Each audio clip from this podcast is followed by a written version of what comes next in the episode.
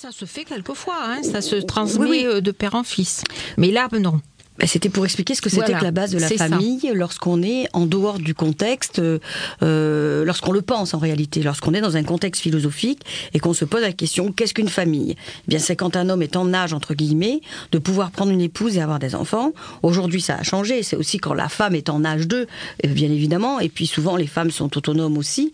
Donc, et on voit aussi régulièrement quand des couples se forment que chacun est déjà dans une autonomie parce que la, la, la société est complexe, parce qu'il faut quand même avoir les moyens de, de s'assumer, de pouvoir euh, vivre décemment ou au moins avoir le minimum, un toit, de quoi se nourrir et s'habiller. Et à partir de ce moment-là, on peut construire une famille. Mais on transmet des gènes aussi. Parce que quand même, les gènes sont gérés, sont gérés par le hasard, mais on transmet, les gènes se transmettent. Alors là, c'était juste pour vous expliquer comment on conçoit la famille et surtout comment, d'une certaine manière, on considère la responsabilité. On sait bien que dans la réalité, c'est tout autre. Il y a des, des, personnes qui se mettent en couple, euh, on fait les enfants euh, avant le mariage, ou on fait les enfants alors qu'on n'a pas encore d'emploi. C'est les grands-parents qui récupèrent la double charge euh, des bergers et leurs enfants et les petits-enfants. On sait que toute la combinatoire a évolué et bien évidemment, ça c'était de l'ordre, on va dire, du matériel et conceptuel. Après, bien évidemment aussi, lorsque un enfant naît, eh bien il hérite. Il hérite euh, en premier lieu qu'il naît dans un berceau qui est déjà, entre guillemets, le fruit d'une consommation. Euh, déjà les parents, euh, bah, s'ils croient en Dieu, vont penser le culte religieux auquel l'enfant sera assujetti, entre guillemets.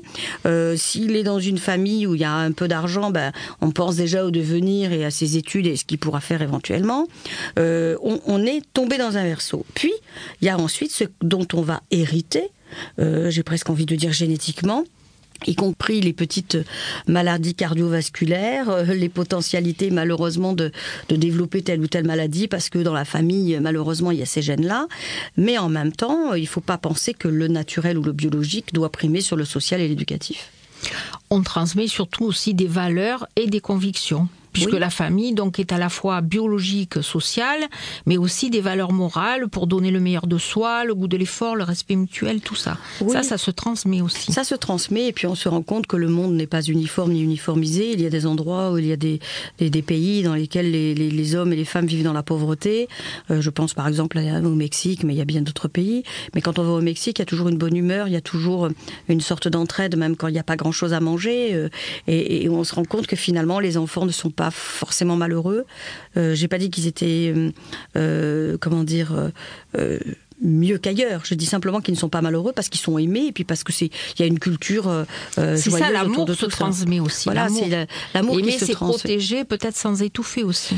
Oui, et puis euh, je crois que la famille, c'est ça. Au départ, c'est un homme, une femme qui s'aiment. Euh, où aujourd'hui, la famille a évolué. On le sait bien, ça peut être deux hommes, deux femmes, etc. On va pas rentrer dans cette polémique-là. Mais enfin, ce sont deux êtres qui s'aiment, qui ensuite peut-être veulent, bâtir une famille et avoir des enfants. Et puis à partir de tout ça, on construit ben, une vie sociale, une vie culturelle, une vie euh, avec les amis qui sont pas de la famille qu'on choisit, alors que la famille parfois euh, on hérite des mauvais caractères. Une, une certaine responsabilité des parents vis-à-vis des enfants. Mais c'est même pas une certaine, c'est une certaine évidence que d'être responsable de ses enfants, et notamment on est, moi je dis aussi qu'on est responsable de ce que l'on en fait. À partir du moment où on a décidé d'être père ou mère, euh, on se dit que la responsabilité on la prend pas pour quelques jours, on la prend à vie, et cette responsabilité, ben, elle commence dès, dès, dès le, le, le, premier cri de l'enfant. Il faut lui apporter bien sûr de l'amour, du soutien, euh, des repères. Et puis, il euh, faut être là pour que, en leur donnant les fondamentaux, le jour où ils pourront tenir debout en tant qu'hommes et femmes de demain, eh bien, qu'ils puissent avoir les, les outils pour le faire. On va voir une deuxième partie, comment se transmet cet amour et ce respect dans la famille.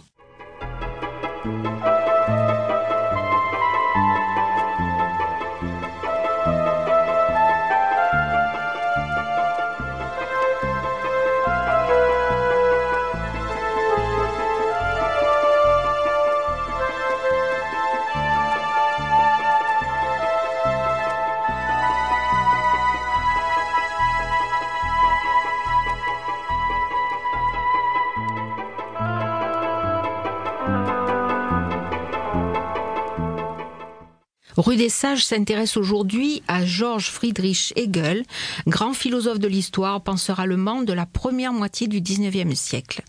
Et à mes côtés, Laurence Vanin, bien sûr, pour en parler. Alors après avoir abordé sa biographie,